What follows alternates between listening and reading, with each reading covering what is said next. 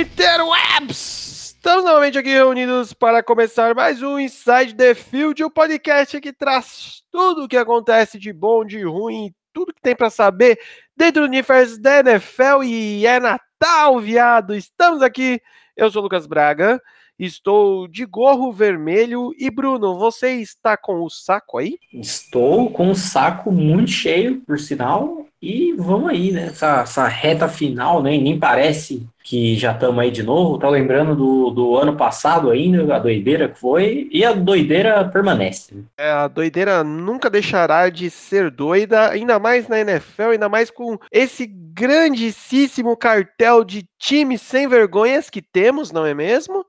Mas é isso aí. Antes de começarmos essa bagaça, não se esqueçam de nos seguir e se inscrever em tudo quanto é lugar de redes sociais, porque estamos em todos. Então é só procurar lá no Spotify por Inside the Field, no, no, no podcast, ó, no Instagram por Inside the Field Podcast, no Facebook por Inside the Field, no YouTube por Inside the Field.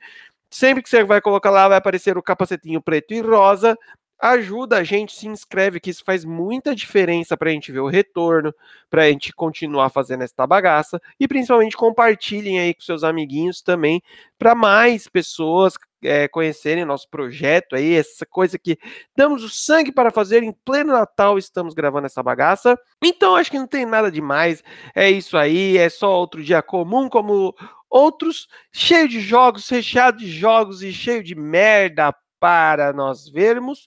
Semana que teve três jogos no sábado, não é mesmo? Começando por Tampa Bay Buccaneers versus Houston Texans, 23 a 20 para o time chifrudinho. E assim, né? Primeiro time sem vergonha a passar para os playoffs, Bruno? Ah, com certeza, né? E o outro que é, é tão sem vergonha quanto, mas é mais pau no cu ainda por chegar lá, bater de frente e nunca dar em nada, né? Porque, assim, eu não tenho saúde para assistir os Bucks, eu já falei isso aqui. Ao invés de assistir o condensado do jogo, que é o que eu geralmente faço, né, para assistir, eu vou direto nos highlights mesmo, e foda-se. 15 minutos de Tampa Bay já é o suficiente. Aí você dá play no vídeo, as duas primeiras jogadas são pick six lançadas pelo James Winston, é fantástico. Apesar de só a primeira que valeu, porque na segunda teve falta da defesa dos Texans, mas só isso já valeu. Assim, o day play foi fantástico, é isso que eu queria ver. A linha ofensiva dos Texans continua aquela bela merda, né? Vídeo com prejudicado. O jogo terrestre foi por isso. Os caras mal tinham tempo de iniciar a jogada, já tava tomando porrada. E ganharam, né? Porque tem mais sorte do que vergonha na cara é basicamente o mesmo time do, do ano passado, principalmente do jeito que vem jogando nessa reta final. Com essa vitória bizarra, garantem a divisão e né, tem tudo para repetir o feito do, dos playoffs passado, né, de chegar no wildcard e já cair no mesmo, talvez tomando uma sacolada em casa, como foi para os Colts no início do ano, né? Cara, vamos lá, Tampa Bay. Bruno, você tem o, o dado aí que podemos afirmar aí, talvez, que nosso querido James Winston está caminhando a passos largos para a temporada com mais interceptações por um quarterback, né, velho? Que puta que me pariu. O tanto que esse cara tá lançando de, de interceptação é uma parada absurda. E aí é tão absurdo quanto saber que ele é o líder em jardas passadas da temporada. Então é muito a caralho, é muito como a gente falou a temporada toda de, mano, ele joga pra cima e quem pegar, pegou e, e é nós. Já os Texans, velho, tem seu mérito aí por ter é, ganhado a divisão, ter se classificado, mas assim, a, a, a, que ponto, digamos assim, né, mano? O, o, mérito vai até onde e a incapacidade dos, dos outros times vai até onde? Porque assim, a gente vê que é um time que basicamente vai acontecer isso que o Bruno falou vai bater nos playoffs, vai tomar uma sacolada e vai para casa mais cedo, porque assim, é um time que desde o ano passado basicamente não tem nenhum tipo de mudança, é um time que não esboça nenhum tipo de reação durante o jogo, é aquele esquema do se vai, se der assim, a gente ganha, se não der assim, a gente perde. E segue a vida, né, mano? Galera, só um adendo. Estamos nas últimas rodadas. Tem jogos que realmente não vai ter muito o que falar. E tem jogos que vai ter bastante coisa para falar. Então já fica o adendo aí por. Eu só dando a informação aí referente ao às interceptações do nosso querido rapaz, porque na temporada você pega. Tem dois quarterbacks empatados em segundo lugar que no caso o Baker Mayfield e o Philip Rivers com 18 interceptações na temporada. O James Winston. Já é pesado pra caralho, né, mano? Exato, 18, hein? O James Winston ele é o primeiro com 28. Ou seja, ele tem 10 a mais que os caras que estão em segundo colocado. E o mais da hora é a proporção de touchdowns e interceptações. Que eles tipo, o Mayfield são 19 touchdowns para 18 interceptações. Então tá ali. O Winston são 31 touchdowns para 28 interceptações. Então, tipo, é tudo, tudo lá no alto, tá ligado? Então, e infelizmente pro, pro, pra Tampa Bay, talvez aconteça aquilo que eu falei semana passada, né? Que esses números positivos, eles chamem mais atenção do que os negativos e os caras mantenham ele lá na Flórida, mas vai saber, né, mano? Que desgraça de time maluco da porra. Então, temos Texans classificado para os playoffs. Agora só vai faltar realmente saber as ordens. Próximo jogo tivemos New England Patriots versus Buffalo Bills. 24 a 17 para os Patriots e Bruno, meteram a mão no nosso bufalão? É, é, é. Sempre, né? Normal, nada demais. É, ok, sim, né? Assim como a galera chorou pra caralho no, no jogo passado lá. Foi passado? Não lembro, contra os Chiefs que roubou, roubou, aí nesse os caras metem a mão no, no, ferro lá do capacete, não dá nada também, que é isso aí, né? A galera tá, tá acostumada já. Defesa dos Bills, fazendo tudo que não pode se fazer e que vinha dando certo contra os Patriots, né? Até conseguiram uma pressão razoável, mas nunca o suficiente, principalmente pelo meio, onde sabemos que é uma das fraquezas de Tom Brady. Não foram tão bem contra o jogo terrestre também, habilitando uma gama maior de jogadas ofensivas do outro lado, deixando a defesa de Buffalo tanto quanto confusa, né? E no ataque, passes do, do Josh Allen são tipo os cruzamentos do Victor Ferraz, né? Longe, sendo ainda o principal problema do, do time, e que complica tudo, né? Porque a defesa, que é a principal força do time, acaba não indo tão bem, e o ataque segue como esperado, dá aquela complicada monstra. E nos pets, como já citei, jogo terrestre funcionando bem mais.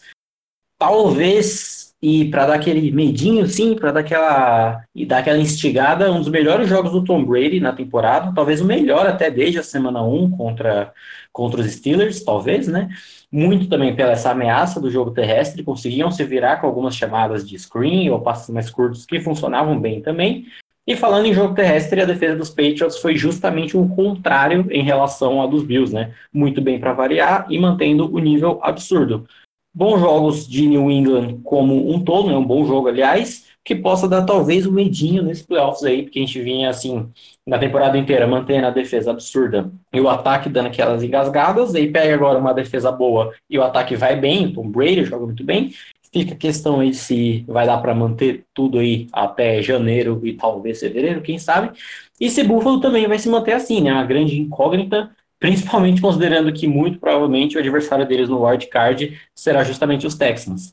E aí fica o, o jogo do, do, grande ponto de interrogação, né? De saber o que, que esses dois rapazes vão resolver fazer da vida. Ah, cara, falando primeiramente sobre os Bills, é, é nítido que o time, ele. É, é, meio óbvio isso que eu vou falar, mas tipo, é nítido que o time depende muito da atuação do nosso querido amigo Josh Allen. Claro que é o, que é o QB, é o jogador mais importante dentro do ataque, um dos mais importantes dentro do ataque e tal. Porém, cara, é, é muito, tipo, altos e baixos, né, mano, o, os jogos dele. Então tem jogos que ele joga bem, apesar do bem dele ser um, né, aquele bem que você fala assim, velho, não, não é tão bem assim.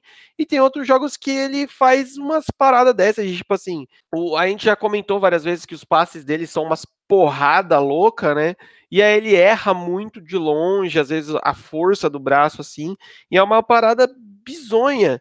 E o foda, velho, é você ver que no modo geral o time de Buffalo é um time bom, até, né, com boas peças. Na verdade, é um time mais bem treinado do que um time bom em si, mas é um time interessante. Eu acho que o mais interessante vai ser realmente ver o que, que qual vai ser o Buffalo Bills que vai aparecer no, na próxima semana, nas próximas semanas aí, principalmente na, daqui duas, que é, que é a primeira dos playoffs porque tudo que tinha para errar, digamos assim, já deu. Que esse jogo mesmo é um exemplo, porque, mano, eles poderiam ganhar esse jogo e dar um, um louco aí para ver até possivelmente ganhando o título da divisão.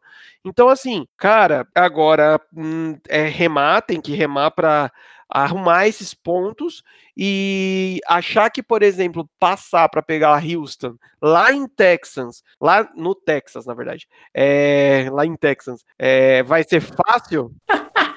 pegar Houston lá em Texas é rajado. É, tipo isso. Pegar o Philadelphia lá em Eagles, né?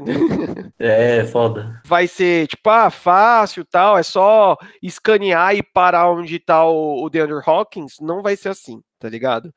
Já no, no Império do Mal, como a galera comenta, realmente tivemos um, um, possível primeiro bom jogo de Tom Brady, que nem o Bruno comentou, talvez excluindo, vai, a primeira semana, mas um jogo mais é, parelho com o que a gente espera dele. É, finalmente o jogo corrido começa a aparecer de uma forma mais bem estruturada. Eu acho que faltava é, essa presença, por exemplo, que foi a, a do Burkerhead aí no backfield para não ter só o Sonny Mitchell, porque estava muito tipo, na cara que era só ele que conseguia fazer alguma coisa, os outros não conseguiam fazer alguma coisa. E aí, quando teve mais um para dividir essas carregadas, digamos assim, deu um alívio. E assim, velho, depois, já vamos, já vamos fazer um leve desabafo aqui. A galera é, torcedores do New England não conseguem entender porque o, o universo da NFL odeia eles tá ligado? Não, na verdade, assim, pessoa que torce para New England tá ouvindo agora as pessoas não odeiam o New England, as pessoas odeiam você, tá ligado? Porque você é chato pra caralho. Porque a galera, tipo assim, mano, que nem o Bruno comentou, semana passada contra, contra Kansas City, ah, meu Deus, meteram a mão, que não sei o que. Essa semana, não, puta, nada a ver, nada demais, mano, vocês estão vocês estão exagerando. Aí eu vejo uma galera que dá aquele argumento que eu sou um deles, que tipo assim, porra, mano, é foda assumir tanto a grandiosidade do time, pensando que muitas das coisas que eles conquistaram foi a base de semi-mutretas ou mutretas completas, e a galera passa, tipo, despercebido. A galera torcedora, tipo, ó, oh, não, mano, não tem nada a ver isso aí que você tá falando, não, velho. O Deflate Gate não existe, não. Todo time faz isso. Inclusive, um comentarista famoso aí da ESPN gosta de passar um pano gostoso para New England, né? Então, assim, o grande conselho do Titio Lucas é, galera, sejam sensatos, tá bom? Beleza, torcer pro time, mas seja sensato, ok? Só isso. Próximo jogo, tivemos San Francisco 49ers versus Los Angeles Rams, 34 a 31 para São Francisco. E, Bruno, eu tenho um, um grande porém que eu fiquei é, quando eu assisti esse jogo. Velho, será que acharam o ponto de como jogar contra os 49ers e, tipo assim, achou e ainda não teve um time com a capacidade ofensiva barra defensiva suficiente para bater neles, ou realmente só foi sustinhos e todo, tudo que o Kyle Shanahan faz para ajustar o time dá, esse, dá, dá essas vitórias? Assim, de certa forma, não tem muito mistério, tá ligado? Tá bom que assim, não é um sistema tão,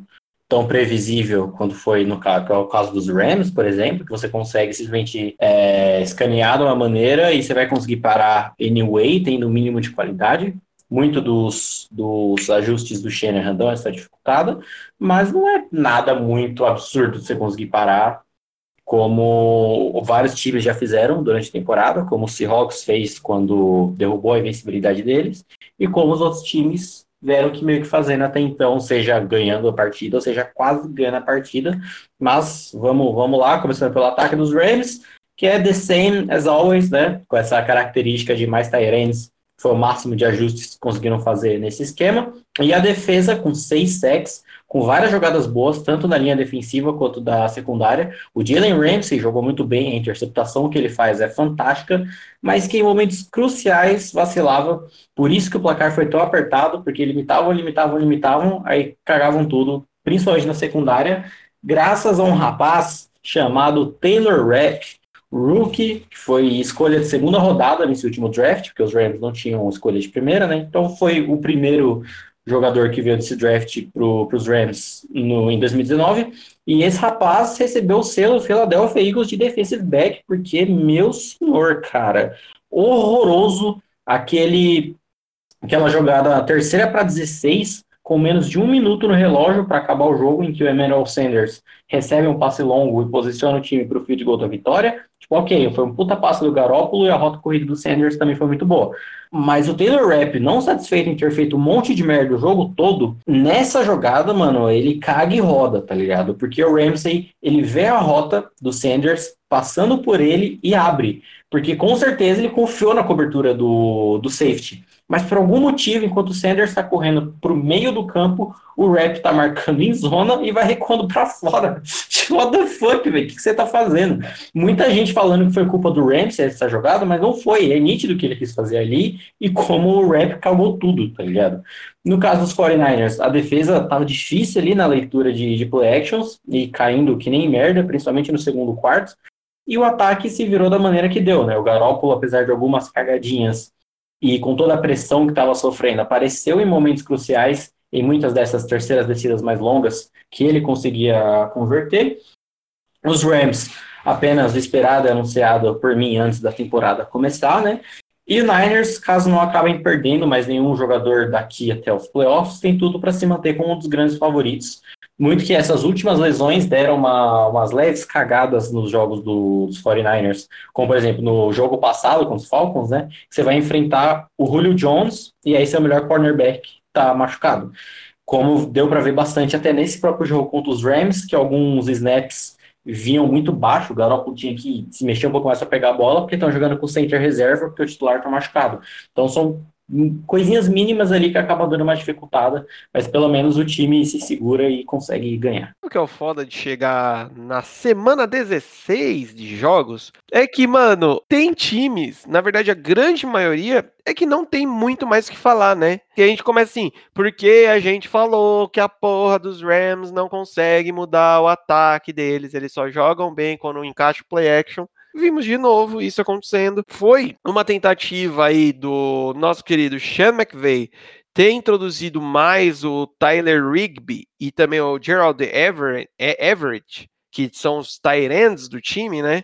Mas assim, não teve nada demais, mano, porque beleza, você vai incluir os tight no, no, no seu jogo ofensivo as jogadas vão ser a mesma, vai dar qual diferença, cara? Se você está tirando um wide receiver e colocando o Tyrant para receber, vai dar quase que no mesmo. Foi o que o Bruno falou. O que aconteceu do Rams ter marcado tantos pontos nesse jogo foi que a defesa dos 49ers demorou para conseguir encaixar a leitura. E digo que deve não ter ligado, não, não encaixou direito essa leitura até agora.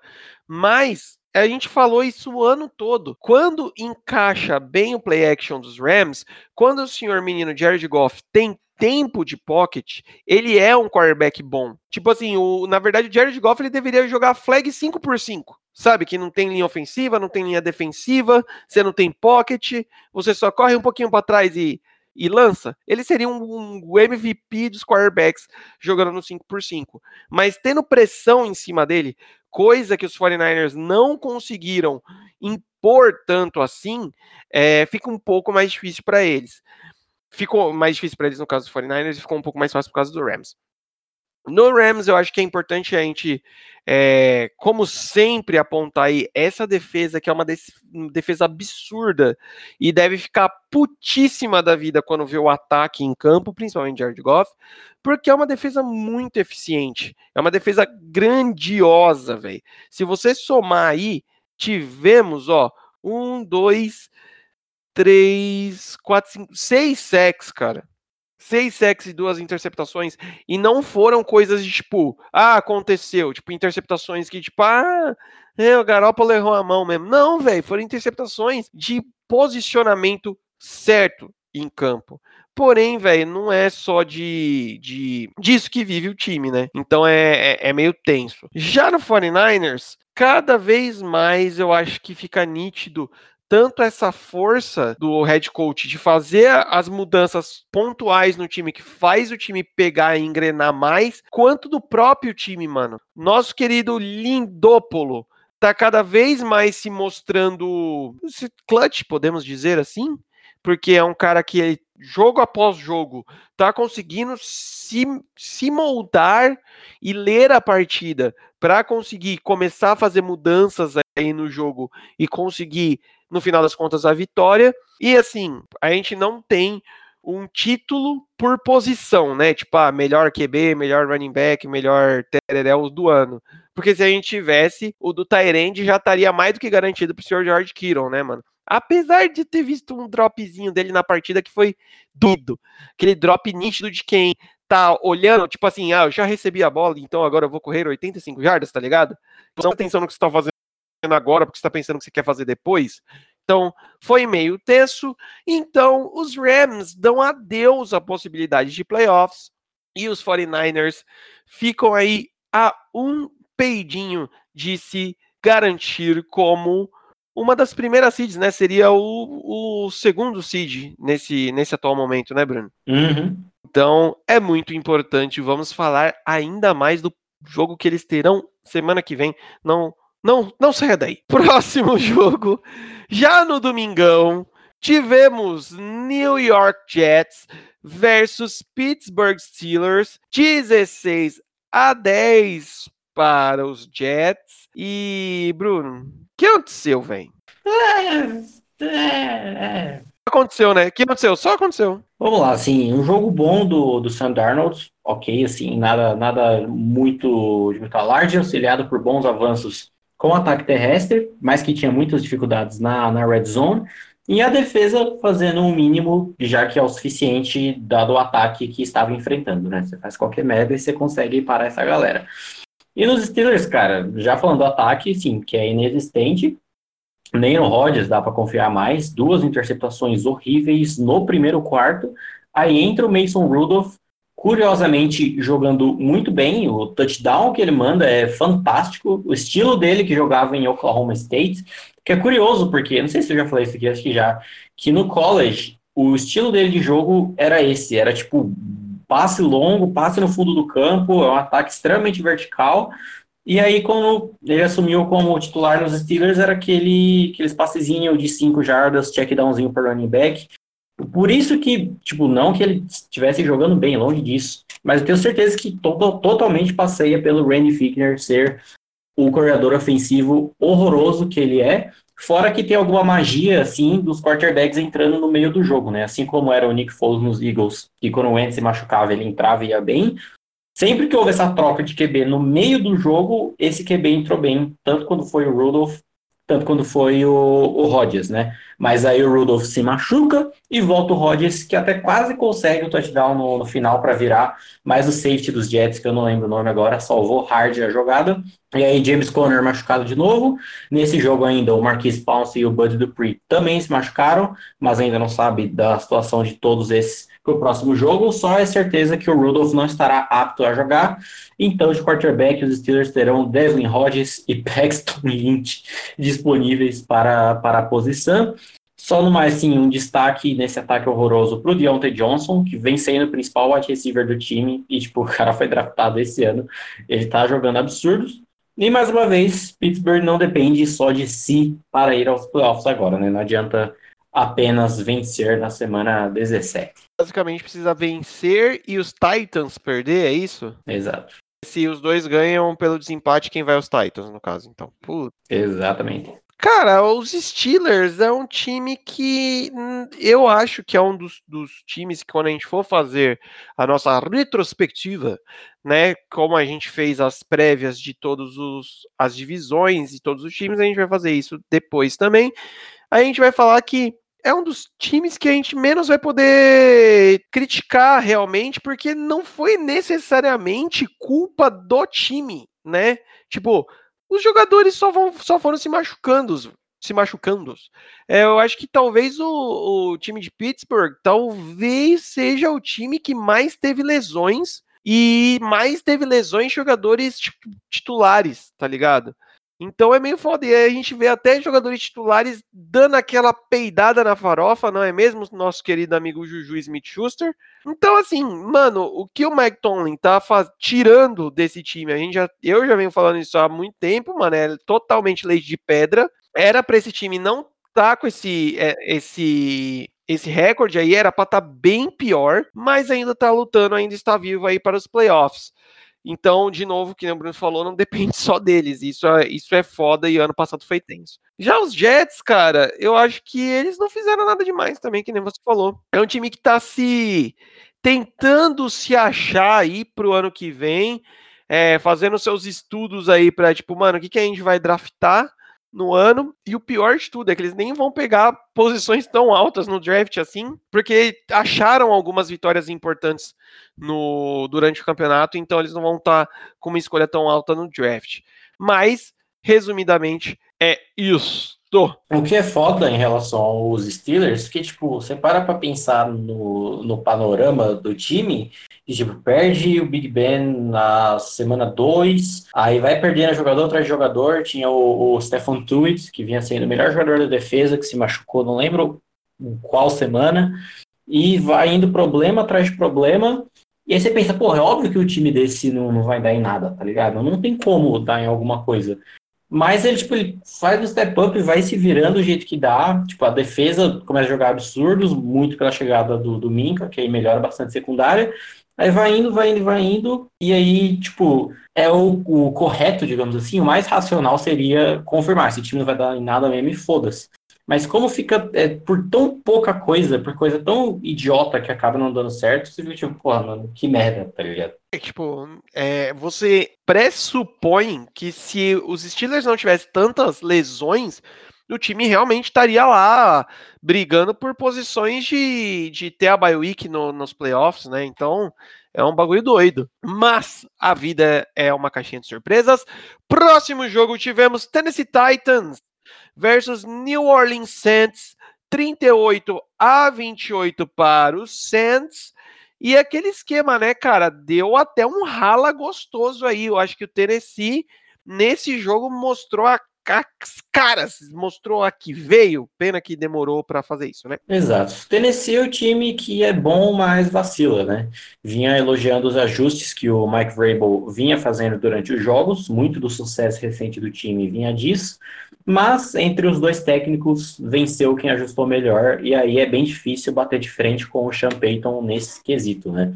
A defesa vinha se aproveitando do quão frágil os Saints estavam, sofrer pressão pelo meio, e não conseguiram responder bem quando o ataque adversário passou a explorar mais os lados, e depois que essa ameaça lateral havia sido criada, começou a mesclar os dois, e aí os Titans se perderam por completo, e aconteceu praticamente o mesmo com o ataque, né? Começou o zaralhante, aí não marca nada no segundo quarto e vai sempre ficando atrás a partir da metade do terceiro quarto, mais ou menos. Muito porque o Ryan Tannehill tem suas limitações, né? Algo que ficou bem claro desde o jogo passado, por mais que ele vinha encaixando bem e outra parcela da melhora do time tenha sido pela entrada dele, tem momentos que falta aquele clique, aquele chance, saca, de bater no peito e encaminhar o time para a vitória.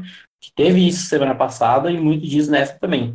E pro lado de New Orleans, como já dito, o Sean Payton sempre dando uma aula de ajustes, mais um jogo ótimo do Breeze, mais recordes quebrados pelo Michael Thomas. Aliás, nesse jogo, quase que o recorde dele de mais recepções em uma temporada foi quebrado por um passe do Taysom Hill, quase, mas não foi.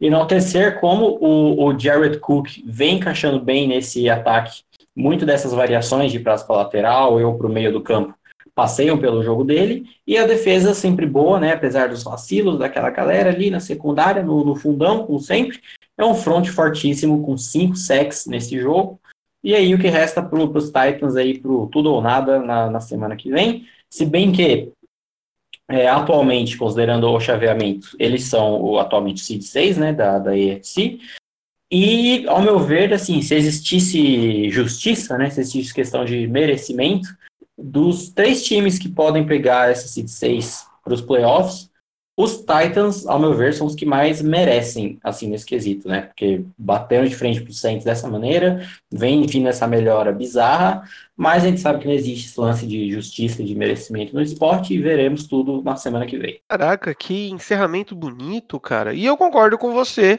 com relação a, a esse merecimento, que ele não existe, mas é o time dos três que estão brigando por essa última vaga aí, é o time que mais tá tendo evolução, né, mano, nesses, nessas últimas rodadas.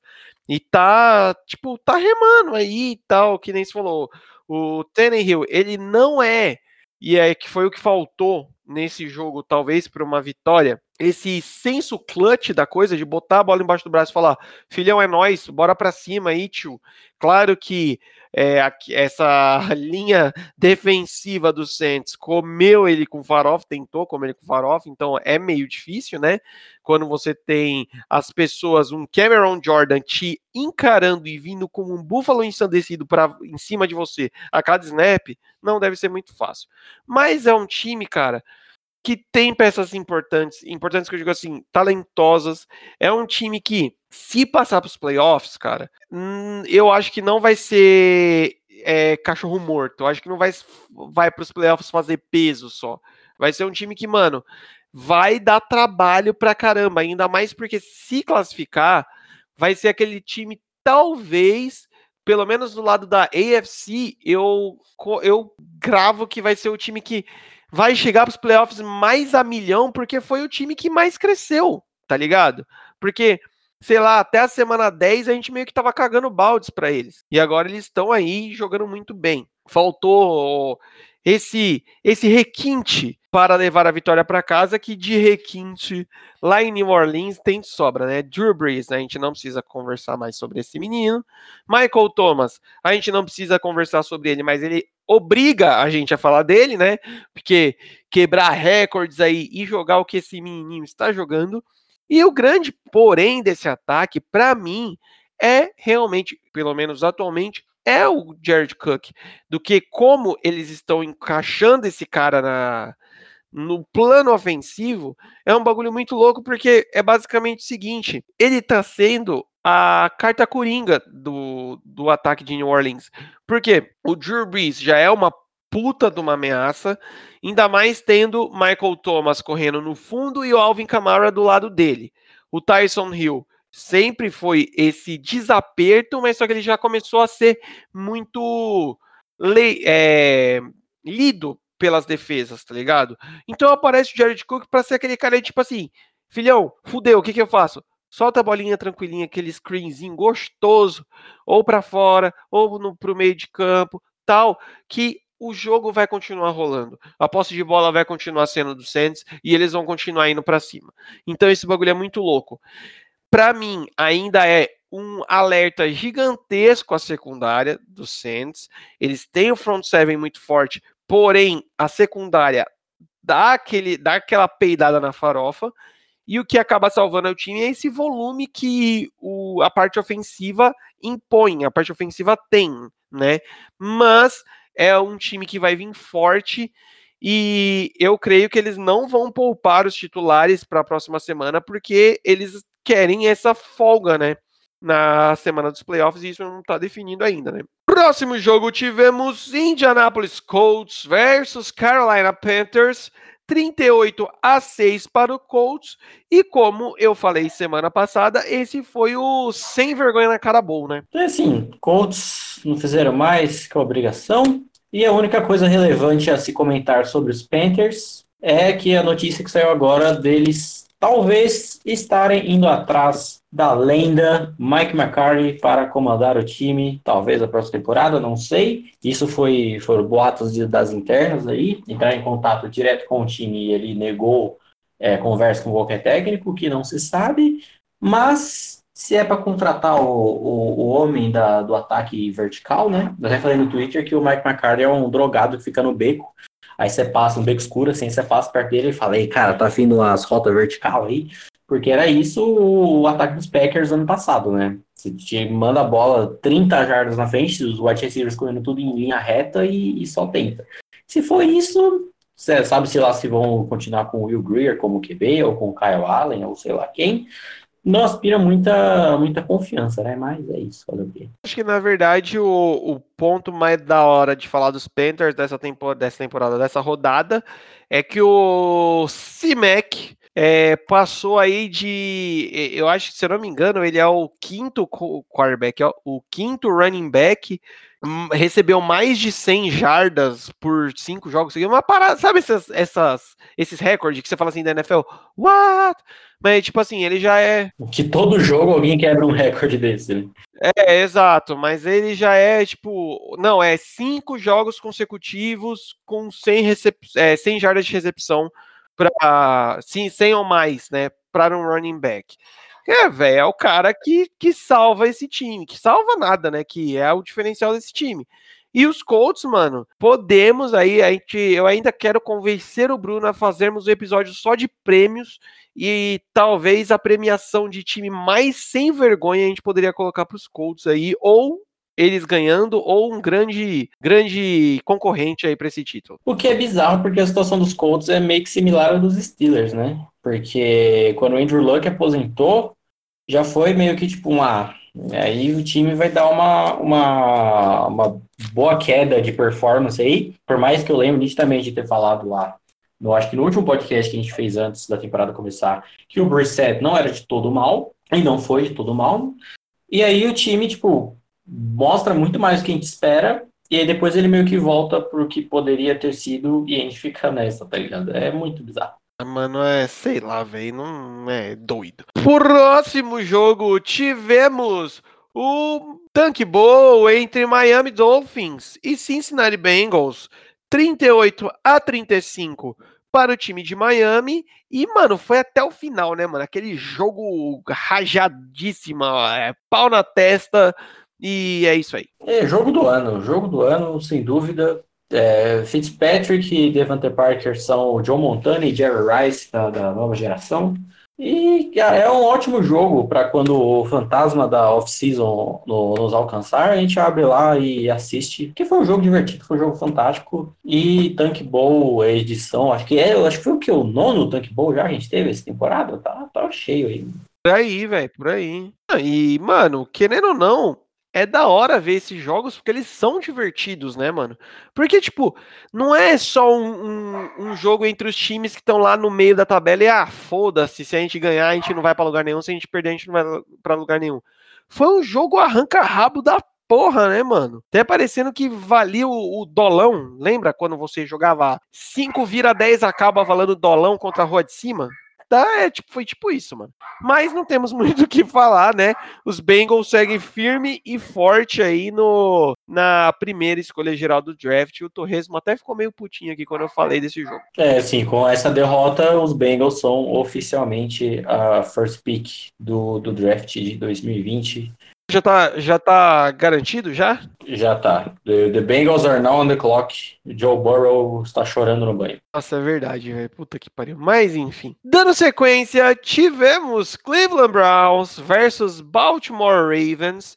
31 a 15 para Baltimore. E Bruno, sabe o que o soberbo tem mais que eu, você e a galera que está ouvindo? É, rapaz. Ele tem uma, uma coisa aí, hein? É, segue aí, vai. Que, assim, a gente tem os técnicos bons em ajustes, né? Sean Payton, Bill Belichick, Doug Peterson, etc. E aí você tem o Freddy Kitchens, que é tipo eles, só que totalmente contrário, assim. Se algo tá dando minimamente certo... Só que do mundo invertido. É, exato. Se algo tá dando minimamente certo, você mantém até o fim, foda-se, mesmo quando começar a dar errado, né? Confie no seu potencial, que é o que resume os Browns essa temporada, basicamente. Então, assim, você corre três vezes com o Kareem Hunt, 15 com o Nick Chubb, que é, tipo, de longe o melhor jogador desse ataque, e passa a bola 33 vezes. É fantástico. O time na Red Zone é uma vergonha, e é basicamente isso, né? Foi o Odell ou o Jarvis Landry gritando com o Freddy Kitchens na sideline, é uma beleza, um time saudável. E os Ravens, normal, né? Apesar de um começo meio lento, quando aceleraram, foram de uma vez. Só pareceu meio preocupante ali a lesão do, do Mark Ingram, mas que até os playoffs já deve estar suaves na Naves, agora que já estão garantidos ou como se de um ou como se de dois, que já é certeza da, da folga no primeiro round. Eu vou começar pelo Baltimore, que é mais fácil, né? Nada de novo embaixo do sol, continua, tão na mesma pegada. E foi engraçado ver isso que você falou, Bruno, que, tipo, o time ele tava mega, mano, tipo, dormindaço, assim, pá, mano. Quando pegou, velho, parecia o, a Paratia álcool que o nosso pai tinha, lembra? Demorava pra caralho pra esquentar, mas quando ia, era um bichão. E foi tipo isso, velho. E já saiu aí a notícia, né, mano, que a próxima semana Baltimore vai com eu jogando de quarterback, o Bruno de running back e o Torresmo de wide receiver, né? Porque eles vão não com e com total razão, né? É, chegando lá a gente comenta mais, né? É, mas tipo de dar uma respirada na galera. Já o Cleveland, mano, você vê que realmente é um time qualquer coisa. E, tipo assim, que nem o Bruno falou, você vê a galera comendo toco do head coach, você vê o. Acho que foi o Odell que meteu um, um TD, deixa eu ver se foi isso mesmo. É, o Odell meteu um TD e saiu comemorando como, tipo, yeah, eu sou foda. Tipo, irmão, você tá tomando uma sacolada de Baltimore e vocês tiveram que cagaram o, olho do cu para conseguir seis vitórias e você sai comemorando como se você fosse o Odell ainda, mano. Você é só o tiozinho lá, mano. Nem o cabelo loiro tu tem mais, viado. Então, assim, é tenso, mas você vê horas que, tipo, tá cada um. Eu não sei se você prestou atenção nisso, Bruno, quando a galera dá aquele foco no, na sideline, assim, mano. O Odell e o, e o Jarvis Landry, eles estão de um canto. O Baker tá, mano, sei lá, velho, jogando Candy Crush lá no, naquele tablet. Mano, o time ele tá tipo a caralha mesmo, saca?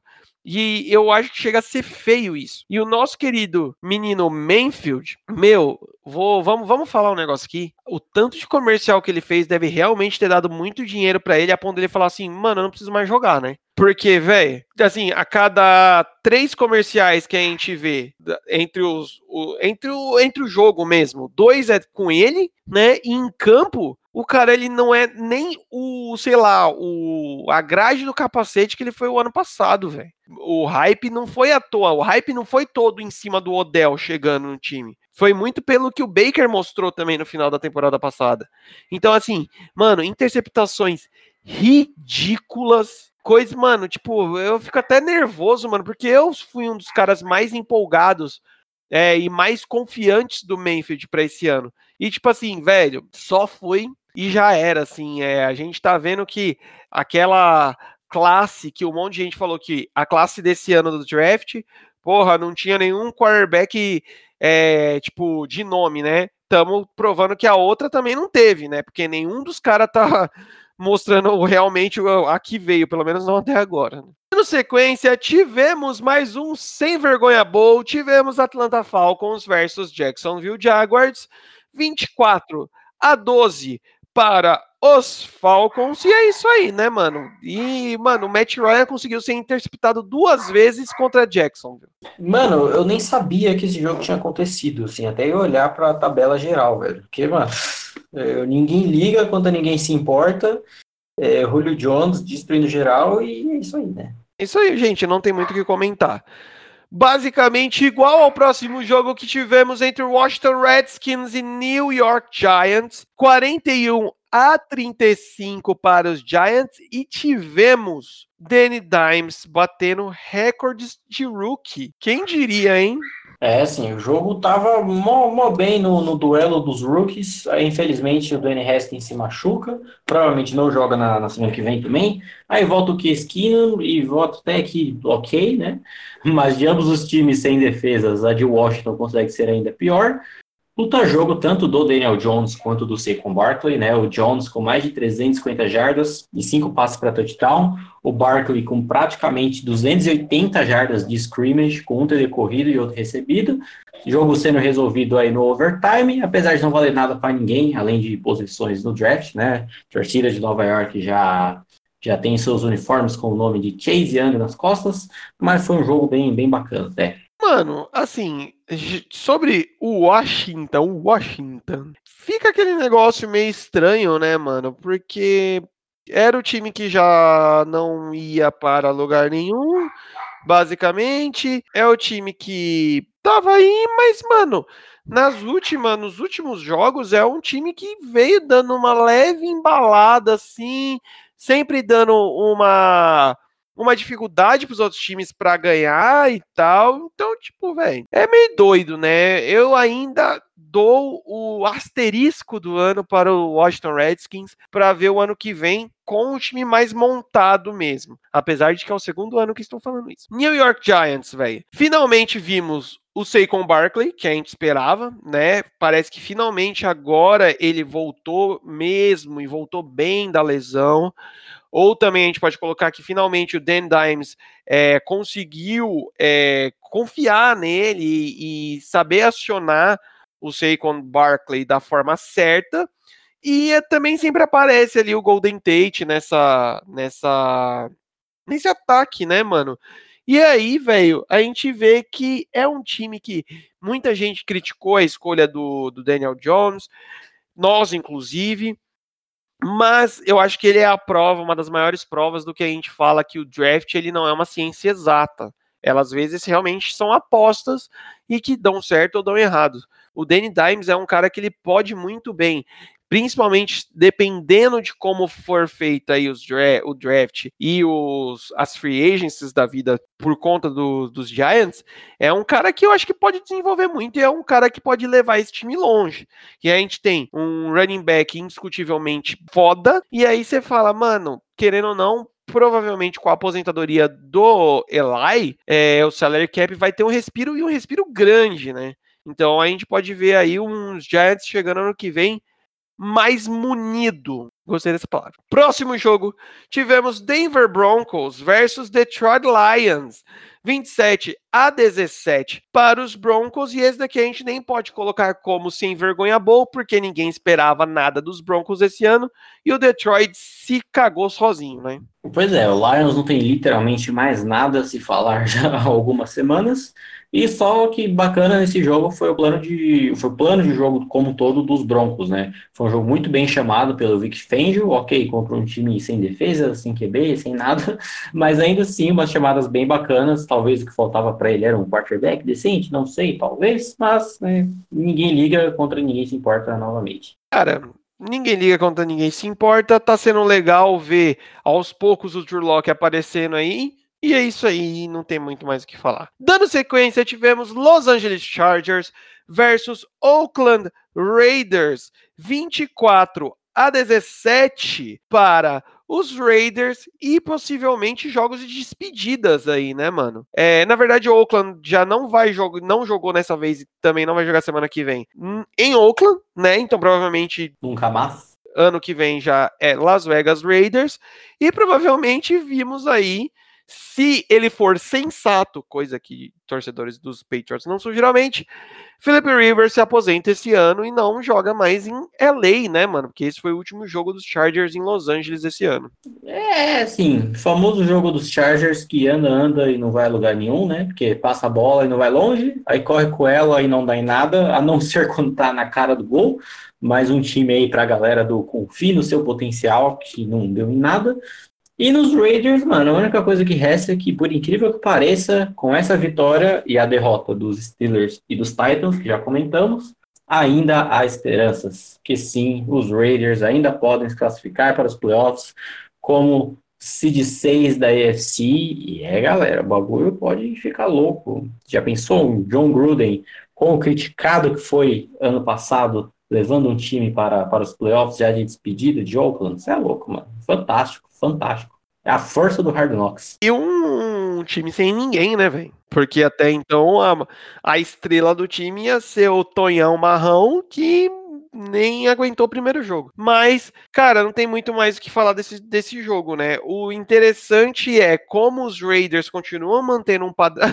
Não só os Raiders, né? Os, os, os, Chargers também mantêm um padrão de jogo. É, é um time extremamente regular, né? Joga mal todos os jogos. É, mas os Raiders tá sendo interessante. E, mano, não, não tô falando que, tipo, ah, tô torcendo para que os Raiders passem.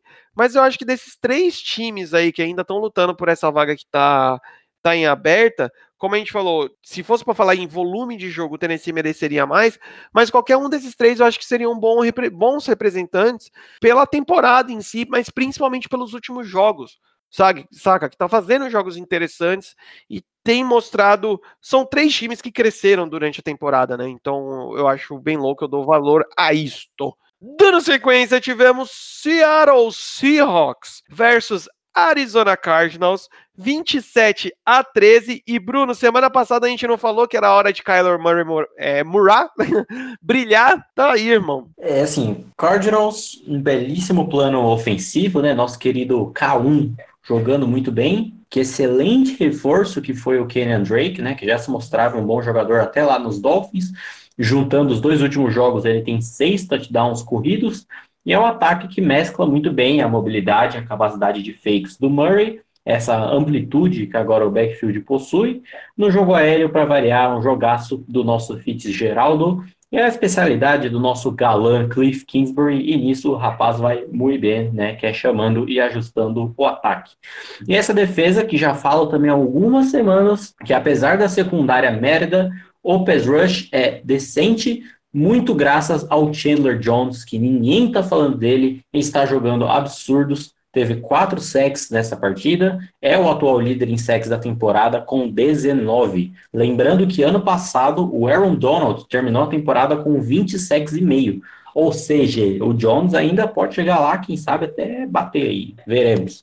E nos Hawks, cara, tudo errado e as mesmas coisas, né? Linha ofensiva não existe, jogo corrido para a tristeza de Brian Schottenheimer também não recebedores querendo jogar em New England, né? Porque os caras não conseguem separação, isso quando não estão drobrados. Vide que os dois melhores do time, você tem o Tyler Lockett com uma recepção, que foi completamente anulado pelo Chris Jones, e o Metcalf, que não conseguiu sequer uma recepção. A defesa, outra que também não existe, poucos capazes de fazer alguma coisa e ainda estão machucados, como o Jadivion Clowney, ou sendo usados da pior maneira possível, como colocando o Bobby Wagner para ruxar muitas vezes. Tudo errado, assim, equivalente ao Jason Garrett batendo palma e ao Pete Carroll mascando chiclete, e a cereja do bolo é o Chris Carson se machucar, vai ficar de fora o resto da temporada, perdeu o Rashad Penny, agora perde o Chris Carson também. E aí, hoje, na data dessa gravação, vem a notícia de uma reunião entre Seattle Seahawks e Marshawn Lynch, o homem que já aposentou 20 vezes. E a única coisa que sabe é que meio que essa reunião já está confirmada. O Pete Carroll falou que acharia da hora e gostaria que rolasse mas pelo menos até a data desta gravação ainda não tem nada acordado de fato. Que, assim, sinceramente, eu não acho que vai ser nada demais, mas que, que pelo menos seja, pelo menos pela narrativa, é bacana, né? Isso se chama desespero, Rogerinho, porque alguém precisa correr, né, velho? Só que aí o ponto é o seguinte: você vai tirar o tio que estava em casa fazendo tricô para correr para vocês de novo, só pelo histórico, só pelo nome que teve e tal. Cara, a gente, o Marshawn Lynch, ele se aposentou no começo dessa temporada, ele não chegou, acho que fazer nenhum as, pela terceira vez, né, se aposentou. É, pela 87 uma vez. Então, assim, a gente tá falando de running back, gente. A gente não tá falando de Tyrants, por exemplo, que tivemos aí o cara do Dallas que voltou esse ano, é, wide receivers que a gente já viu indo e voltando, até quarterbacks, né? Teve alguns aí que vai volta, vai e volta. Mano, é running back, mano. Então, assim, eu acho que é a galera de Seattle colocando um. tipo. Eu desespero, velho. Estão colocando as fichas dele que alguém apareça para salvar esse time. Que, mano, tá aí tomando as piabas dele, como eu tinha avisado, que era basicamente o que eu via que ia acontecer. E nosso querido menino Russell não tá conseguindo mais é, levar esse bando de, de quitandeiro nas costas. E quando acontece, acontece. Já nos Cardinals, velho, é um time que, mano, eu preciso que mais gente é, se junte à minha campanha para let it, let it go, Fitzgerald não se aposente ainda, porque os Cardinals está se estruturando e o ano que vem vai vir melhor, mano. E esse cara merece pelo menos mais uma ida aos playoffs, tá ligado? Então, assim, Kyler Murray, esse menino anão com a camisa dos, dos, dos tá jogando bem e eu acho que tudo tende a melhorar lá para a galera de Arizona. Próximo jogo, tivemos Philadelphia Eagles versus Dallas Cowboys. 17 a 9 para Filadélfia. E, mano, o bagulho foi doido, o jogo foi maluco e estamos vivos ainda. Temos aí um belíssimo jogo do menino Wentz, se bobear o melhor dele na temporada também. Vimos duas raridades nesse jogo, né? Uma delas foram certas plays criadas pelos wide receivers, né? Os caras se livrando da marcação, mudando rota para receber bola. Eu pensei, meu Deus, que time é esse? E a outra foi a secundária, né? A Bemos Secundária Brasil. Os caras jogaram bem, mano. Bizarro. Eu, como um especialista, um sommelier de, de secundárias horríveis, me, me surpreendi com a performance dos rapazes nesse jogo. E a defesa que também foi bem exercendo pressão, né? Muito pelo retorno do Derek Barnett, que faz uma diferença da porra e o resultado foi nítido.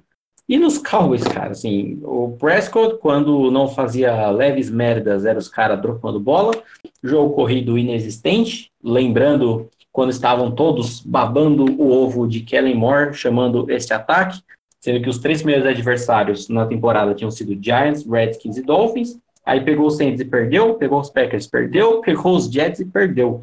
E estavam nas minhas anotações da semana 4 lá atrás, que estava de boa até então para chamar o ataque contra esses times horrorosos. Quando pegou um time mais bem estruturado, cagou no pau e vem tendo essas dificuldades desde então pressão da defesa Jamé, né, que pés rushzinho Michuruca, é a representatividade de uma administração soberba que mantém essa comissão técnica de merda e de um time com um talento desse que pode acabar nem indo para o playoff. Ainda está em aberto, mas dadas as circunstâncias, é muito difícil. Cara, e você vê como a, o time como um todo tá uma bosta, né? O, se eu não me engano, o dono deles estava lá no Lincão para assistir o jogo. E aí eles tiveram o, um último drive, não o último drive que foi o derradeiro, digamos assim, mas porque o derradeiro foi o dos Eagles mesmo, e tal. Mas o drive que acabou no último chute deles lá, que fez o, o ponto número 9, digamos assim. E aí, mano, quando o deck ele tenta fazer o passe e ele erra, e aí o time tem que ir pro, pro field goal, que é um bagulho que você fala assim também, mano, você tá indo pro field goal? Sério? O presidente, o dono dos, dos Cowboys, levanta e vai embora. E aí você fala assim, velho, sério? Tipo, é o seu time, mano. Pelo menos tem a moral de ficar ali até o final do jogo, tá ligado? Mas aconteceu isso e eu acho feio. Menino Deck, eu acho que eu tenho uma leve antipatia com os Cowboys, mas não com o menino Deck. Mas eu acho que às vezes a, a galera dá uma leve babada de ovo grande nele, principalmente por causa dos números que são indiscutíveis, né? Números são indiscutíveis, mas assim, eu acho que o, esse jogo dessa semana, né, esse jogo que a gente está comentando, mostra muito ainda qual é o principal erro dele, essa tela azul. Mano, quando ele entra no jogo com a tela azul, não há o que faça que esse moleque consegue, consiga jogar. E o pior é que, tipo assim, ele é um, um quarterback que sente muito o time. Se o time começa a fazer cagada, como aconteceu aí, de mano, esse festival de drop e principalmente que drop, drops com a bola chegando inteira e geralmente, na maioria dos casos, for, foram drops de tipo a marcação estando longe, o deck parece que ele desestrutura de um jeito, cara. Que, tipo assim, quase que ele entrega o jogo, entre aspas, tá ligado? Ezekiel Elliott tem o grande título aí de ir para um Pro Bowl, e, mas, mano, minha visão, esse ano tá indo pro, pro Pro Bowl por nome, porque não jogou tudo isso que ele, que ele para ser indicado ao Pro Bowl, muito menos do que a galera tá falando aí, muito menos do que a gente esperava dele. Eu acho que, inclusive, o Dallas, que está pagando caminhões de dinheiro para esse menino. E aí, mano, o que esse homem chamado Jason Garrett tá fazendo com esse time é um absurdo. Bruno, você esqueceu de comentar aí, que eu vou até puxar essa bola para você, que foi você que me falou isso, que perguntaram para ele o que, que o Amari Cooper tava fazendo na sideline, o que, que ele respondeu? Ah, é, ele falou, é, tava, tava lá, né, o menino, menino cansou, ele tentou botar a pilha de que ele cansou, mas aí questionaram na hora, porque o Amari Cooper já tinha perdido, acho que snap ou até jogo, por ter ficado fora. E aí bugou, não, foi, foi, sei lá, tava sentado lá, menino. Foi porque sim, na real, né? Foi, foi isso. Simplesmente não quero ele lá. Eu tenho o melhor wide receiver do meu time, eu vou deixar ele no, no sideline. Eu vou botar ele em campo, não, foda-se. A gente tá tomando pressão aqui, não que o jogo tenha sido mega elástico o, o jogo todo, mas, tipo, tô tomando pressão aqui, tô precisando virar o jogo. Ah, é, tá, fica aí no, no, no canto mesmo. Ah, velho, vai tomar no cu, mano. Não, a, a gente tá. Eu creio que a gente tá falando isso desde a semana 12, por aí, Bruno, que não há mais sentido em manter esse cara no time. Esse final de temporada, então, velho, puta merda. Falando dos meus gaviões lá da Filadélfia, gaviões não, né? Seria mais águias no caso, né? Cara, um jogo de Carson Wentz digno de falar assim, puta que pariu, por isso que a gente, quando vai falar da classe de 2016 do draft, a gente acaba comentando que ele foi o melhor quarterback dessa classe, porque quando o cara encarna a desgraça do QB, o maluco joga. Apesar de ter feito algumas tentativas de corrida lá, que eu acho que não só o meu coração, mas todos os corações que torcem para a Filadélfia darem uma parada, ainda mais porque esse filha da puta não sabe que é slide, ele sempre pula de cabeça para frente, né? Mas ok. tá dando certo. É aquele meme do daquele moleque dos Simpsons se tacando na janela com a cabeça, tá ligado? Janela, exato. É, é, é o Carson Wentz. É exatamente ele. Cara, Miles Sanders, que achado dentro do draft, não é mesmo, velho? Puta que pariu, tá sendo o cara que desafoga o time, é o cara que, tipo, acha umas corridas malucas assim do nada, tá fazendo o jogo corrido dos Eagles ser tão volumoso, digamos assim, não totalmente efetivo, mas volumoso. Então é muito louco isso. Estou feliz como torcedor. E é aquele esquema, né, mano? É, você tem um dos maiores Tyrants aí, senhor Zach Ertz, no time. Então o que você faz? Você vai usá-lo sem dó nem piedade. Ele toma ali uma porrada que eu pensei que ia, tipo, ia cortar o mano no meio. O que, que você faz? Mantenha as jogadas e aciona o seu Tyrande 2, o seu backup, senhor Dallas Goldard, que a torcida dos Eagles chama de Philly Goldard, né? por motivos óbvios. E o cara aparece aparece bem. E, mano, você vê o quanto esse jogo de, dos Eagles, o jogo do Doug Pearson, passeia muito pelos Tyrants, né, mano? Que, tipo, é o passe seguro dele, né? Mas, como o Bruno falou, mano, tivemos uma, uma partida interessante de J.J. Warzenga Whiteside, por exemplo, Boston Scott, Greg Ward aparecendo em momentos específicos. E a gente está falando de tipo terceiros e quartos é, receivers do time, porque o resto tá todo mundo machucado. E para finalizar, temos que falar dessa defesa que criticamos tanto, mas apareceu finalmente nesse jogo e apareceu num momento, senhor Avante Maddox faz uma cobertura no, na, na jogada que seria o TD do, do Dallas pro Michael Gallup, se eu não me engano. Agora não, sei, não lembro se foi pro Gallup ou se foi pro Cobb. Mas, mano, ele faz uma cobertura precisa e eu tenho certeza que se aquele TD é confirmado, mano, a gente ia peidar, no, peidar na fralda, entregar a farofa e o bagulho ia ser louco. Mas ganhamos, basicamente, ganhando semana que vem é, confirmamos o título da, da nossa divisão e a passagem para os playoffs. E é isso aí, estamos felizes. E sendo campeão da divisão, a parte boa é que joga em casa, né, Bruno? É, mas ainda também não, não, não duvide a capacidade do, dos times de fazerem merda, né? Vamos, vamos. Não, puta que pariu. Ainda mais, porque, tipo assim, se fosse o próximo jogo contra o Washington, ainda mais vindo aí sem o, o menininho de, de titular no, como QB, eu até, falar, eu até ficaria mais tranquilo, mas, mano, é New York Giants.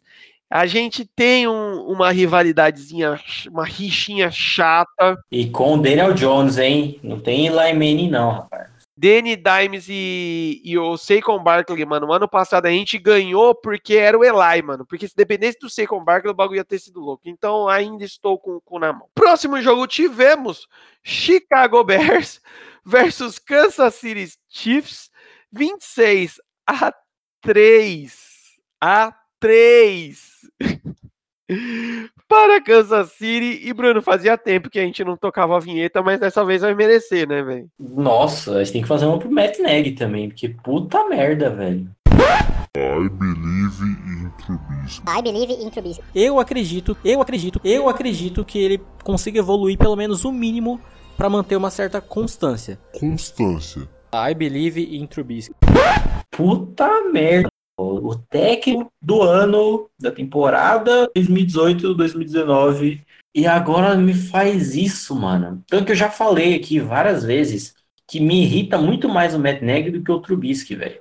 Porque o Trubisky, mano, é aquela coisa, você não espera mais nada dele, tá ligado? Ele é isso e vai ser pra sempre isso. Fazer coisas boas, porque já fez, como fez a temporada passada inteira, é o Matt Nagy. E ele tá fazendo um monte de merda desde o começo da temporada. Tipo, é triste, tá ligado? A única coisa que presta para falar é de uma imagem que rolou antes do jogo do, de um cara que tá com uma jersey dos Bears, só que tem o nome do Mahomes, tá ligado? Sensacional. E que acho que foi o perfil da torcida dos Chiefs brasileira, uma coisa assim, que falou que um dia o Mahomes vai converter uma terceira para 99, tá ligado? Qualquer dia da a carreira dele ele converte e mandando lá no, no Estádio Azteca, lá não duvido nada não. É, cara, esse jogo, nossa, se, óbvio que, tipo, pra quem é torcedor vai ficar, nossa, que jogão, pau na testa e caralho. Mas para quem tá away de, dos dois times, mano, é whatever, ultimate whatever, tá ligado? Mano, eu não tenho nem o que falar, velho. Eu só vou soltar a vinheta do Mitinho de novo, velho.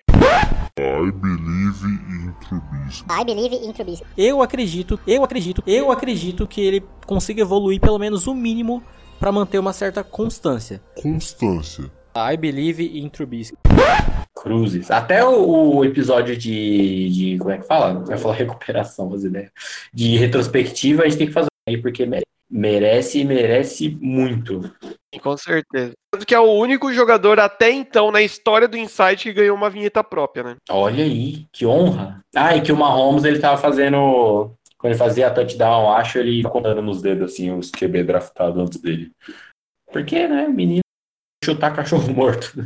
É bom, né? Faz, faz bem a saúde. Para finalizar, segundona, tivemos Minnesota Vikings versus Green Bay Packers, 23 a 10 para os Packers e aquele negócio, a freguesia, ela sempre volta. E no caso, estou me referenciando à freguesia de Sr. Kirk Cousins em jogos de segunda-feira, não é mesmo? Pois é, assim, no caso do, dos Vikings aconteceu meio que o que eu temia ao se deparar com a lesão do Dalvin Cook no jogo passado, que é tanto ele quanto o Alexander Madison não terem jogado nesse jogo, cagou todo o esquema deles, que a gente sabe, a gente viu essa temporada inteira, que a grande melhora dos Vikings, do ataque principalmente como um todo, veio desse esquema meio que parecido ali com um dos Rams, que era de o puta running fazendo diferença e que encaixar pro, pro play action no final das contas. E não só a falta do Dalvin Cook, mas para quem lembra do jogo contra o Seahawks,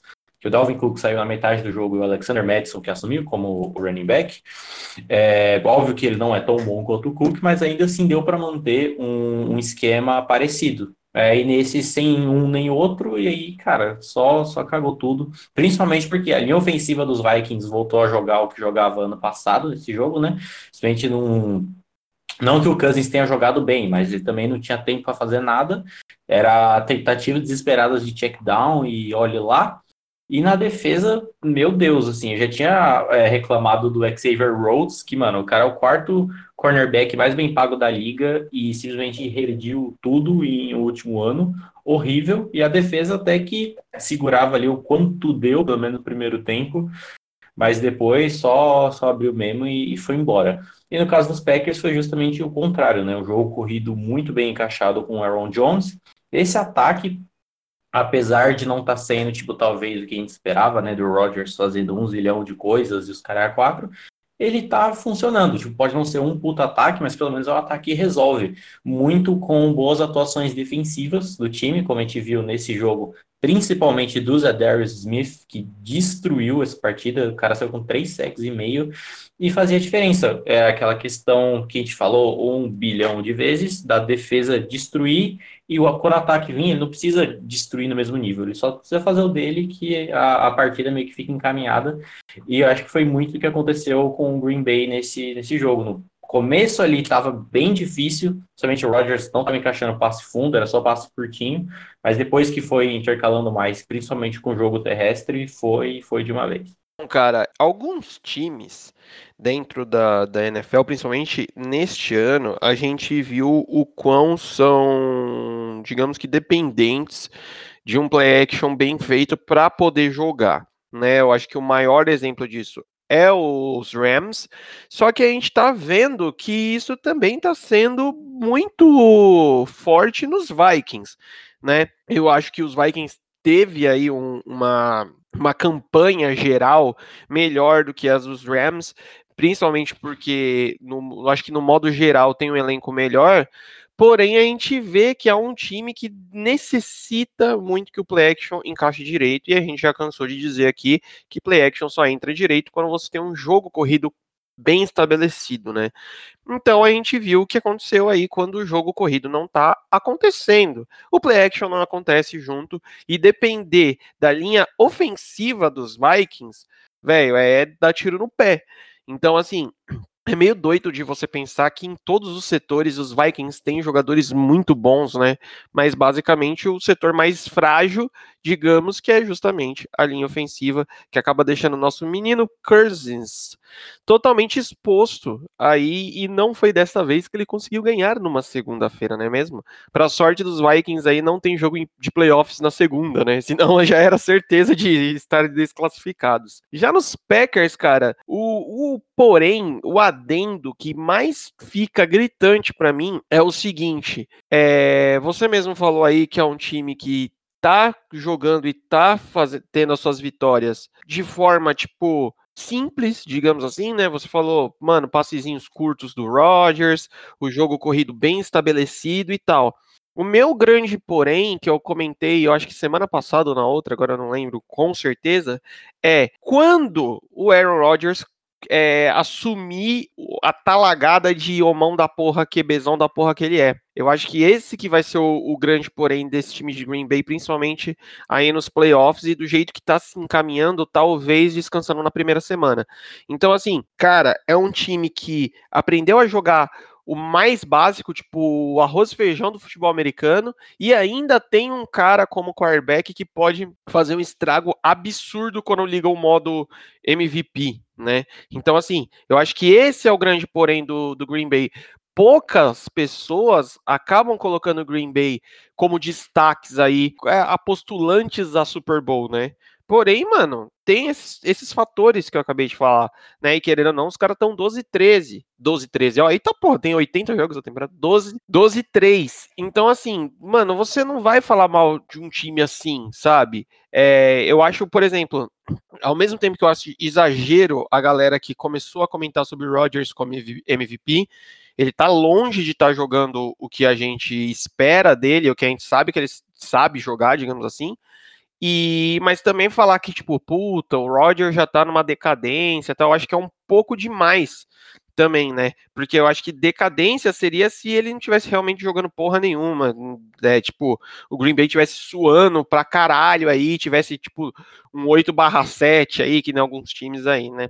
Mas eu acho que o grande porém desse time é essa, essa força aí que eles têm, digamos que, de certa forma até guardada, né, mano? Bruno, chegamos à última semana de jogos regulares da temporada 2019-2020 da NFL. Essa merda demora para começar, quando começa vai embora rapidão. E assim, cara, semana 17 teremos jogos.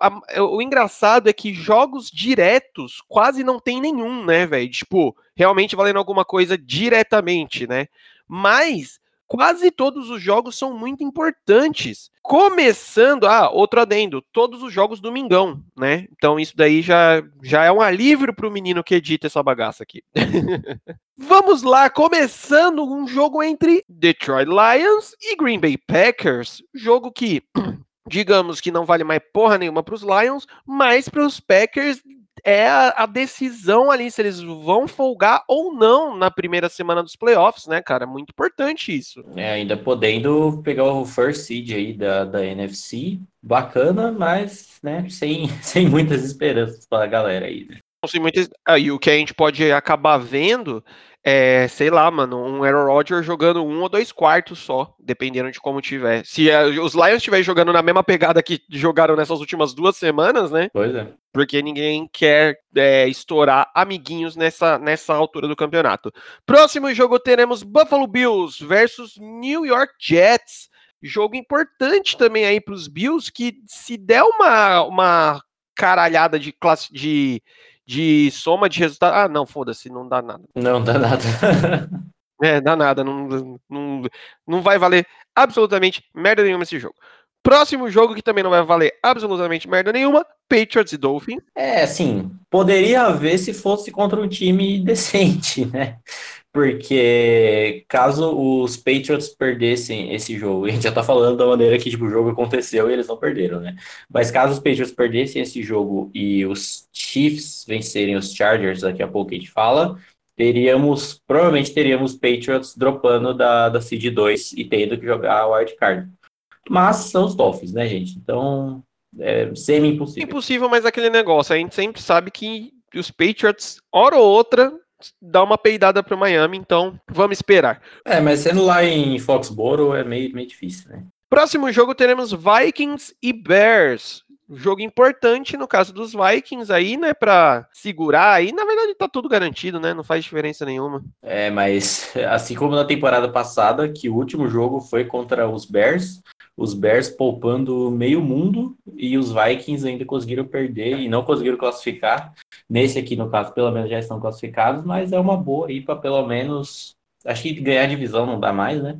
Mas pelo menos terminar com a, com a morar, pelo menos, né? Porque do jeito que foi temporada passada foi triste. A sequenciazinha agora de jogos que não valem nada. Chiefs e Chargers, Chiefs já classificado e Chargers amassado já provavelmente a gente nem acabe vendo nem o Mahomes em campo, né? Porque não, não vai fazer tanta diferença assim. É, talvez contando, né, nesse possível cenário bizarro dos Patriots perderem para os Dolphins, né? Porque igualmente também os Patriots acabam dependendo, entre aspas, dos Chargers vencerem, o que também seria impossível. Mas são dois jogos, assim, que os resultados negativos impactam muito, mas como são muito difíceis, acabam praticamente não valendo nada também, de tão improváveis que são. Exato, eu ia falar isso, são, são bem improváveis. Próximo jogo, esse realmente não vale absolutamente merda nenhuma, Bengals e Browns. Cenourinha boa. Cenourinha boa, é verdade. Teremos New Orleans Saints versus Carolina Panthers. E é importante aí essas brigas do lado da NFC, é que, tipo, mano, isso daí pode valer a, a o descanso ou não do Saints no, nos playoffs, né, na primeira semana. Então, assim, a gente vai ver Drew Brees em campo, vamos ver Michael Thomas, vamos ver Alvin Kamara, pelo menos pro começo do jogo, né? Porque faz uma diferença você descansar, né? Tem dar garantida ali, né? Exato. E é curioso porque, assim, os Panthers, apesar de já estarem nesse, nesse estado de sei lá o que vão decidir da vida, né? Podem acabar dando um, um grau aí, pelo menos pelo, pela defesa, né? Que a gente sabe que uma defesa ok, boa, mas que só vinha desistir nos últimos jogos porque não tinha nem como. Mas como você falou, é, New Orleans atualmente é o terceiro seed da NFC, então ainda jogaria o wild card. Então é um must win aí, junto com outros resultados, para tentar ir direto para o Divisional Round. Exatamente. Próximos dois jogos também que não, não fazem diferença nenhuma mais: Tampa Bay Buccaneers versus Atlanta Falcons e Jacksonville Jaguars versus Indianapolis Colts. Os quatro times já totalmente fora. Só pra você ver o quanto jogo é whatever, esse de, de Bucks e Falcons. Bucks e Falcons são atualmente e respectivamente seed 10 e seed 11 na NFC. Então, assim, foda-se. foda-se grandão, né? Próximo jogo teremos New York Giants versus Philadelphia Eagles. Jogo valendo, basicamente, o título da divisão, né? A AFC, AFC, ó, NFC Leste. Se os Eagles ganham, é, garantem o título da divisão e a classificação para os playoffs. Se perdem, ainda vai depender do resultado de outro jogo que a gente vai falar aqui na frente. Porém, jogo em New York, né? E o primeiro jogo, a gente teve, entre esses dois times, a gente teve Eli Manning como titular. Dessa vez vai ser o Danny Dimes. Então, os Giants podem engrossar o caldo aí pro, pro time de Filadélfia, né, velho? É, a gente pode ver aí um crime sendo cometido, vai, vai depender só da, da, da vergonha na cara mesmo, né? Porque, meu Deus. E é só o que falta, é só o que falta. Próximo jogo que também não vale absolutamente nada, Los Angeles Rams e Arizona Cardinals. O Rams aí pode ainda passar um pouco mais de vergonha esse ano. Que eu não duvido. Próximo jogo, o jogo que definirá o futuro do time que o nosso querido amigo senhor Bruno Braga torce, teremos. Não só esse, né? Baltimore Ravens, é. E Pittsburgh Steelers, os Steelers tendo que ganhar o jogo e torcer por outros resultados ainda, e os Ravens, que já garantiu, é, é o time garantido como o primeiro mesmo seed da AFC, ninguém consegue tirar isso deles. A resolveu, já comunicou que uma penca de gente não vai jogar, o Lamar não vai jogar, Mark Ingram não vai jogar. É, Lamar Jackson, Mark Ingram, Earl Thomas, Marshall Yanda e Brandon Williams justo, tem mais galera da, da defesa do que do ataque. Estão certos, velho. Exato. Principalmente porque você vai poupar mais jogadores da defesa, porque você não. Nesse jogo você não vai precisar muito da sua defesa, né? Então nada, nada mais justo. Mas, cara, é doideira, principalmente por toda essa questão de os Ravens são um time duas vezes mais forte mesmo, sem essa galera toda. Mas é torcer pelo, pelo, pelo, não sei se é um crime, né? Mas a, a Miracle Run aí para garantir esse sexto seed que deveria estar mais fácil, né? Mas não. Próximo jogo teremos aí também no, nesse bololô dos Steelers teremos Texans versus Titans. O Texans aí querendo é, subir um pouco mais nas seeds, né? Para poder pegar entre aspas um time mais fraco. E os Titans, que é basicamente, se eles ganharem, eles garantem a, a passagem, né, cara, para os playoffs. Exato. É, jogo lá em, em, Houston, o que é curioso, isso no caso que não faz tanta diferença, porque os Texans meio que é um time que joga bem fora de casa, se bobear joga melhor fora do que dentro de casa, né?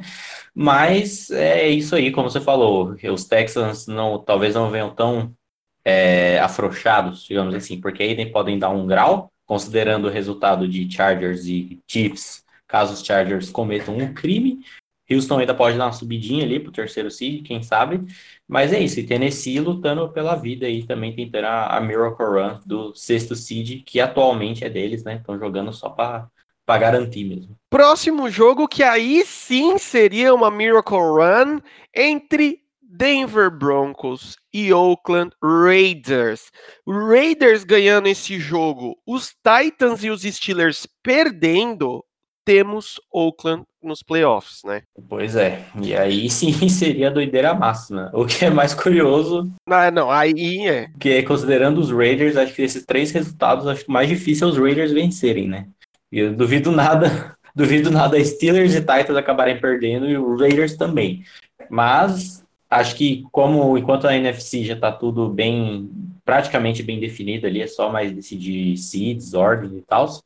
Na AFC ainda tá essa doideira de um time que atualmente, né, da véspera da última rodada, tá 7-8, ainda poder entrar nos playoffs. É uma conferência maravilhosa. Vai depender aí do nosso Deus Rekcar. É uma delícia. E aí, mano, né, aquele negócio que a gente sempre comenta da história, né, porque podemos ver a última vez de Oakland em um playoffs, né, velho?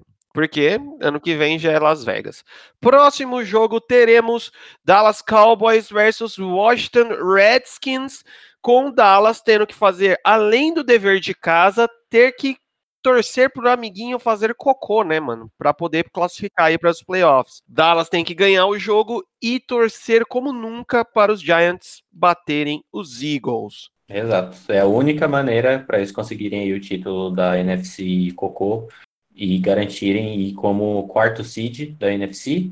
Mas é, é, embaçado, né? Quando, assim, a sua parte tá de boa, mas é a parte do time que tem que perder para você também tá de boa. Aí dá aquela dificultada, mas, né, fazer o quê? A culpa é ninguém mais, ninguém menos do que deles mesmos. Então, foda-se. e o próximo jogo, fechando domingão, 10 e 20 da noite, teremos Seattle Seahawks versus San Francisco 49ers talvez um dos jogos que mais valha, né, alguma coisa nesse, nessa rodada, porque vai definir o futuro dos playoffs da NFC como um todo, né, velho? Porque basicamente, se os 49ers ganham, eles assumem como o first seed, né, o primeiro seed da NFC. Na verdade, não. Se eles os 49ers ganharem, porque hoje eles já são o primeiro. Os seguintes é, cenários que englobam esse jogo são os 49ers eles garantem o título da divisão, pelo menos da divisão, vencendo ou empatando esse jogo. E aí tá de boa. É, eles, vem, eles garantem o first round bye, né, a, a folga de, de wild card, vencendo, obviamente, ou empatando e Green Bay perdendo ou empatando, que é impossível, ou os 49ers empatando e New Orleans perdendo ou empatando, o que também é muito difícil. Mas basicamente, se os 49ers ganham, ponto, já era, é deles. Sim. É porque eles têm a mesma campanha de Green Bay e New Orleans. Tipo, tá todo mundo ali empatadinho. Mas mesmo assim, mesmo eles ganhando, Green Bay ganhando e o Saints ganhando também, é forcídia deles, né?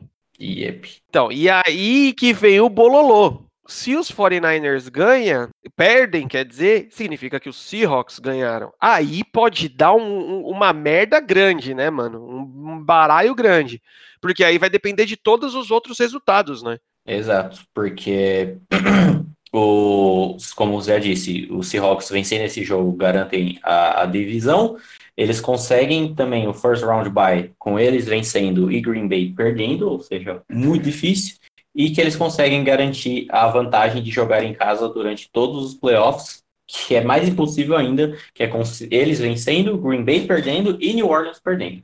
Então é, é bem cabuloso esses micro resultados que tem que acontecer. Então podemos considerar que é basicamente a questão da divisão de, quem ganha para garantir o, o first seed ou não. E isso acaba impactando diretamente nos, no, no resto dos playoffs, né, mano? Porque, por exemplo, é, os Vikings, eles já estão garantidos ali como quarto seed, né? Quarto, quinto seed, uma parada dessa. Sexto, no caso, é, sexto seed.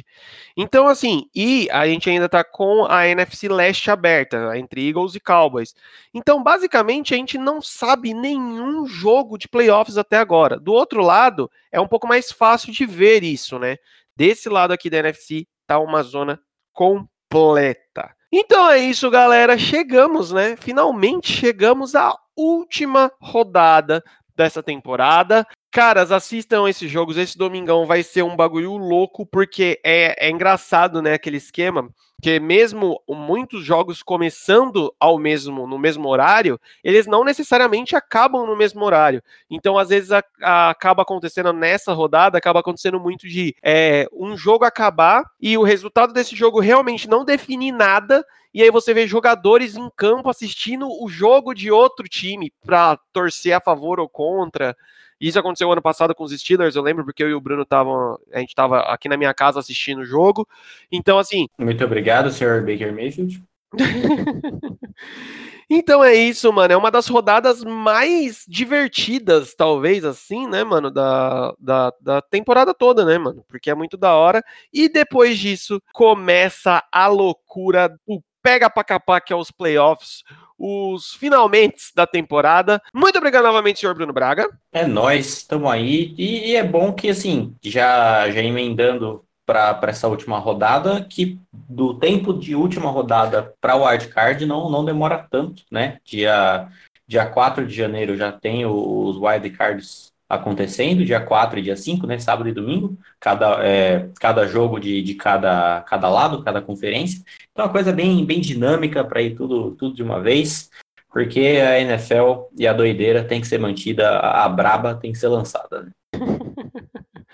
Então é isso, galera. Muito obrigado por terem ouvido mais um podcast. Feliz Natal a todo mundo. Não se esqueçam de se inscrever, nos seguir lá no Spotify, que sempre que a gente lançar um podcast novo, vocês serão notificados. Nos sigam também no Instagram, porque a gente sempre posta as paradinhas lá. Então é isso. Torçam e se matem. Arranque seus cabelos torcendo para que seu time classifique. E tchau.